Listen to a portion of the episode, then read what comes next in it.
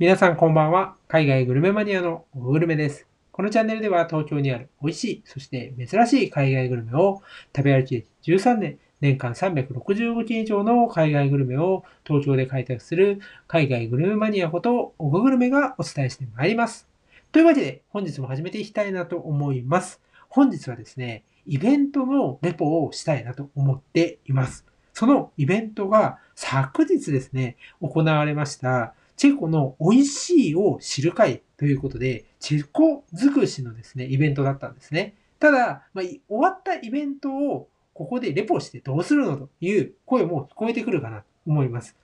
実はですね、このえ会にですね、参加された、まあ、その協賛みたいな形でね、やられた3つの、えお店っていうのは、非常にですね、魅力的なお店ばかりで、さらにさらに、こう、東京とか関東になかなかね、来る機会がないという方でも、オンラインで注文をすることができるお店がこの3つの中で2つ入っています。ということでね、ぜひですね、え皆さんに、えこのチェコという結構ね、今ね、話題になりつつあるんですよね、東京で。このお店を知っていただきたい、まあ、料理を知っていただきたいなと思います。チェコね、好きな方はいて、チェコ行ったことあるよっていう方はいるんですけど、まだまだですね、他のヨーロッパ、例えばイタリアとか、フランスとか、イギリスとかと比べると、料理って全然知られていないんですよね。なんですけど、国のイメージと同じで、非常にですね、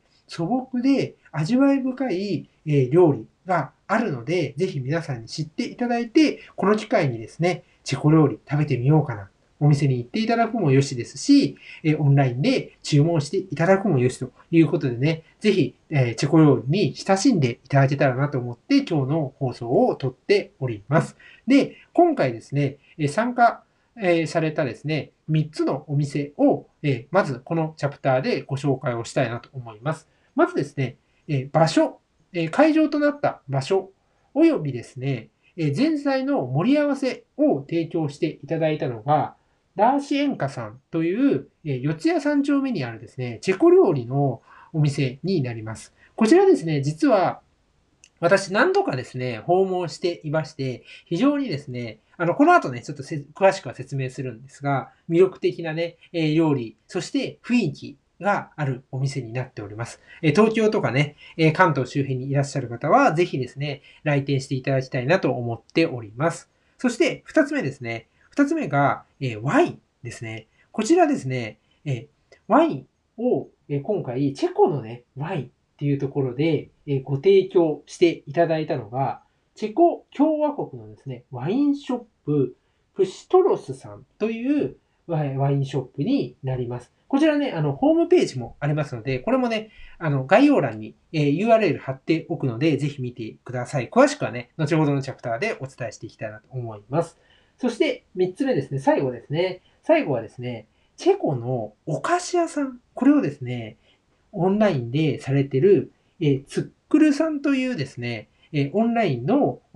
チェコのお菓子屋さんになります。ね、こちらもですね、ちょっとね、後でね、魅力をね、たっぷりご紹介していきたいなと思いますので、ぜひね、最後まで聞いていただけたらなというふうに思います。で、こんな風にですね、あの、私のこの放送ではですね、東京にある美味しい、そして珍しい海外グルメをご紹介するとともにですね、こういう時々ですね、イベントのレポであったりとか、あとはね、もう、あの、まだ、なんて言うんだろう、全然知られていなくて、オープンしたばかりのお店とか、オープンするよみたいな情報とか、あとはあの、英国店みたいな催事の情報ですね。とか実際にちょっと前までやってましたけど、え現地に海外に行ってですね、私は現地で食べ歩いたお店とかね、そういう情報とかもシェアをしていくので、ぜひ興味のある方はですね、フォローしたり聞いていただけると嬉しいです。ではね、早速次のチャプターで、このですね、3つのチェコのですね、料理、そしてワインのね、魅力に迫っていきたいなと思います。はい。というわけでね、ここから、えー、一つ一つですね、ちょっと深掘りをして説明していきたいなと思います。皆さんにね、わかりやすいようにですね、えー、チャプターをそれぞれ分けて説明していきますので、お時間がない方はね、気になるなっていうところから順に聞いていただけたらなと思います。まずはですね、最初に、えー会場となった、そして、え前菜のですね、盛り合わせを提供していただいたですね、ダーシエンカさんというのを皆さんにご紹介していきたいなと思います。で、このですね、ダーシエンカさん、ちょうどですね、写真、このね、放送の、写真にもね、前菜の盛り合わせが映っているかなというふうに思います。写真ね、2枚3枚ね、映せたらいいんですけどね、残念ながらね、1枚しかね、このトップ画のところに出せないのでね、ちょっとそれが残念なんですが、ツイッターにね、あの、写真載ってますので、ぜひツイッター、あの、見ていただけると嬉しいです。で、えまずですね、チェコの前菜盛り合わせは5種類ありまして、それぞれあの申し上げたいなと思います。アイガモのローストとザワークラウト、えー、スモークサーモンの、えー、セット、えー、ふ、ふぶき、えー、アンチョビとスタッフドエッグ、カマンベールチーズのマリネ、えー、チェコ風ポテトサラダという風になっています。ちょっと途中噛んでしまって申し訳ないんですけれども、えー、5種類ね、なっていまして、非常にですね、これ、あの、ワインとね、一緒に、あの、この後ね、ちょっと説明するんですが、出てきまして、もうね、この、ワインにぴったりなんですよね。こういうふうにね、あの、いろんな、あの、料理、まあ、盛り合わせって言うんでいいんですよね。名前の通りなんですけど、一つ一つの料理がね、少しずつ出てくとね、それぞれをこう楽しみながら、こう、どのワインとこう合うかなとか、自分はこれとこれのペアリングはいいなみたいのを確かめながらですね、やれるっていうのが非常にいいですし、それぞれのね、えー、料理っていうのも全くこうテ、テイストが違うなっていうふうに感じましたね。まあ、お肉だったり、お魚だったり、卵、そして、えチーズ、で、ポテトサラダってもう全然違いますよね。あの、本当に全然違ったテイストで、ただね、どれもこれもですね、非常にワインと合いますよね。不思議なんですけど、非常に合います。まあ、チェコっていうとね、あの、ビールが、まあ、有名で、本当にビールがね、普通はね、こう前面に出てくる。そんな風なんですけども、今回はね、ワインというところでね、またね、ちょっと違ったね、えー、世界を楽しめるんじゃない、あの楽しめたなっていうのをね、感じます。で、まあ、5種類の中でね、私、個人的な好みっていうところで、あの、言わせていただくとですね、チェコ風ポテトサラダ。これ美味しかったですね。特にね、この5つの中ですごく美味しかったなっていうのと、あとね、あの、アンチョビと、えー、スタッフドエッグ。この卵ですね。卵のね、上に乗ってる、な、なんて言うんだろうな、ソースっていうのかな。あまりね、ちょっとね、詳しくなくてね、も申し訳ないですけど、これ、すごくね、なんか、とろみがあって、味わい深かっったなと思いますね。あの、普段のね、なんかね、ポテトサラダって、もう少しこう、なんて言うんだろうな、マヨネーズマヨネーズしてて、くどいイメージがあったんですけど、あんまりね、そんなチェコのやつってそういうのを感じしなくて、あ、美味しいなというふうにね、思いましたね。結構やっぱり、チェコって国自体も非常に素朴なんですよ。行ったことある方わかると思うんですけど、プラハだけでも結構雰囲気として落ち着いていて、柔らかく、そして可愛らしい、そんな雰囲気が、あの、漂ってるんですよね。で、料理もね、やっぱりね、非常にそういう感じが今回ね、前菜盛り合わせから、あの、感じられましたね。で、あの、このお店ですね、ダーシエンカさん、最初のチャプターで何回か行ってるよっていうふうに申し上げたんですけど、本当にね、魅力的なお店なんですよ。で、そのね、魅力的なのが、もちろん料理もそうなんですけど、雰囲気ですね。やっぱね、会場になったっていうところもあるんですけど、雰囲気すごく素敵なんですよ。あの、なんかね、いろんな装飾がなされてるのと、ちょっとこうね、薄暗くなってて、地下に入ったところ、階段降りたところにあるんですけど、非常にね、このね、雰囲気、特にね、夜になった時ね、夜になって薄暗くなった時に、店内のね、明かりがちょっとこう、薄暗く灯ってる感じあるんですけど、あのすごくなんかね、落ち着くなって思いますし、可愛らしい雰囲気でね、こう思わずね、あの、上どういう風になってるのかなとかね、壁ど、ああ、こんなの飾ってあるなとか、本こういうの置いてあるなとかね、こう眺めたくなるような、そんな、あの、お店になっておりますので、ぜひ行ってみてほしいなという風に思います。それではね、次のチャプターではね、ワインのご紹介をしていきたいなと思います。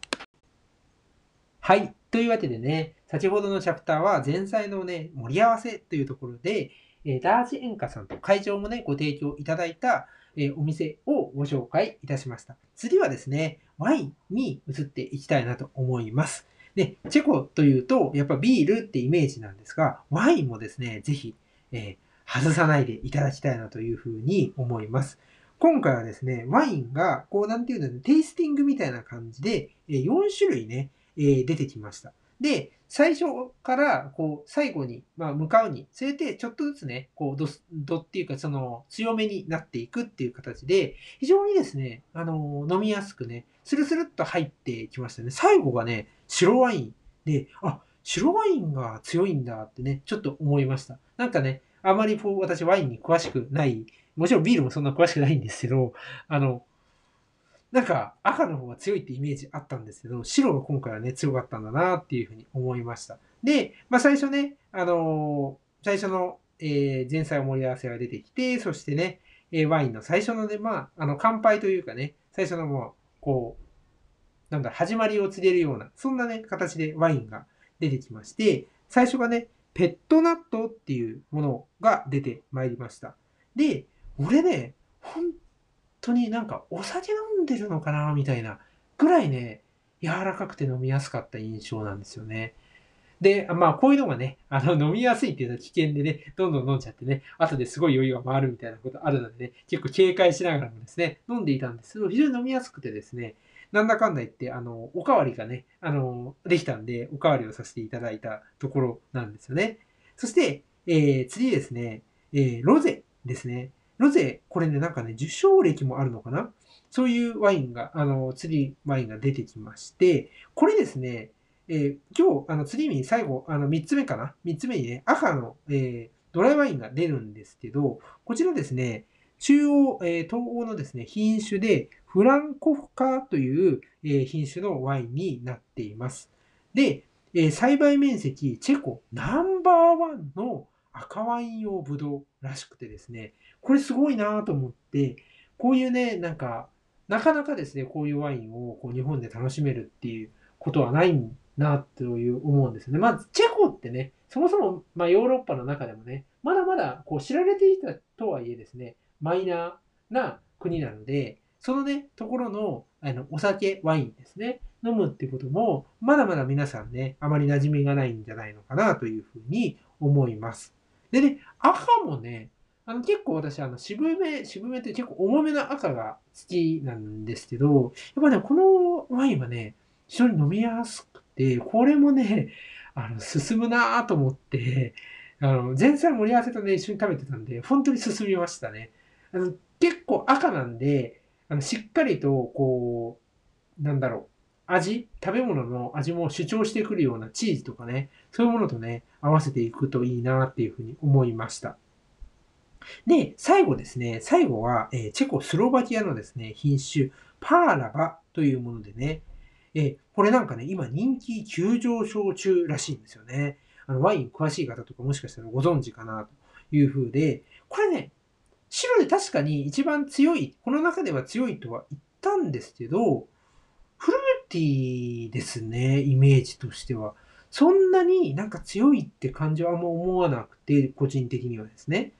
なので、飲みやすかったなと思いましたね。こちらもですね、あの、あれ？どれだったの？おかわりしたのかな？すごいね、飲みやすくてね。普段私結構ね、赤好きで赤飲むんですけど、あの、あ、白ワインいいなっていうふうに思いましたね。やっぱ人気急上昇中って言われるゆえんだなっていうところで、まあね、あの、本当にですね、チェコワイン、私もやっぱりあっち行った時はどうしても最初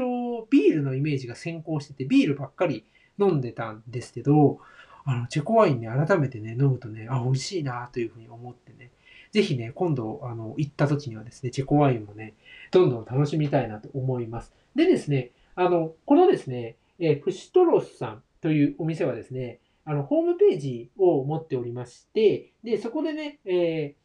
あの、購入することができます。なのでね、東京にいない方もですね、ぜひですね、購入をしてみてください。URL を貼っております。あの、インポーターさんなんですね。ぜひですね、チェコワインを、えー、お家でも楽しんでみてはいかがでしょうか。ということで、最後にね、デザートに参りたいと思います。はい。というわけでね、ラストはお菓子になります。で、こちらのお菓子を提供してくださったのが、チェコのお菓子屋ツックルさんというお店になります。こちらですね、実店舗は持っていなくてですね、オンラインで販売をしていたり、あとはですね、こういうふうにイベントとかにご参加されていたりします。というのもですね、私、この、えお菓子食べたことありまして、前ですね、フィーカファブリーケンという、え高徳寺にあるですね、北欧のコーヒーであったりとか、えお菓子とかね、あとケーキとか、そういうのを出すね、素敵なカフェがあります。そこでもね、一緒にやられてたことがあって食べに行ったんですね。それがきっかけで、このお店を知ることになりました。でね、今回ね、こういうふうに協賛されるっていうことで、あ、ぜひ行きたいなと思ってですね、参加させていただいた次第になります。で、今回のね、イベントで提供されたお菓子は3つで、まず1つ目がメドブニーク、2つ目がラスコンキ、最後がインディアネックとなります。まあ名前の知らないお菓子がね、たくさん出てきたんじゃないのかなというふうに思いますので、ちょっと一つ一つね、ご説明していきたいなと思います。まずですね、メドブニーク。これですね、定番です、シコの。で、蜂蜜をたっぷり使った生地で、軽く、えー、カラメリゼしたミルククリームを5層にサンドしました。ケーキの周りはくるみを加えたケーキクラムで覆っていますというね、そういうあのご説明が、あの、紙なんですよ。もらった紙にね、されております。で、これね、本当にチェコに行くとよく見かけますし、東京でも数少ないチェコ、えー、料理屋さんでもね、提供しているのも見かけます。これ本当ね、チェコらしいんですよ。すごくね、懐かしいというね、素朴な味がするんですよ。チェコの雰囲気そのままにっていう感じのケーキなので、これはもうね、ぜひ食べていただきたいなと思います。そして、次の2つですね。残りの2つが、ちょっとね、メレンゲを使ったお菓子になるんですよ。で、俺、私の感覚値なんですけど、なんかね、チェコってメレンゲを使ったお菓子多いんですよね。で、まず1つ目はラスコンキ。で、これはどういうものかっていうと、乾燥焼きしたココナッツメレンゲで、クリームをサンドしたお菓子。これなんですよね。でね、これね、サクッとしてすんごく食べやすいんですね。なんかね、速攻でなくなるんですよ。で生地はサクッとしてる。サンドしてるその生地はサクッとしてるし、間に挟んでる、この、あの、クリームはね、ふわふわなんですよ。だからね、なんかね、口の中でね、ふわっと閉じてね、こうなくなっちゃうようなね、そんな感じがするお菓子ですね。で、なんかね、挟むこのクリームはお店によって違うらしくて、キャラメルとかプラリネのクリームが一般的そうです。ね。で、そして最後ですね。最後はインディアネックということで、これね、丸く絞ったビスキュイ、スポンジですね。生地にイタリアンメレンゲを包み上げるように絞り、チョコレートコーティングしたお菓子。これね、多分僕初めて見たのかな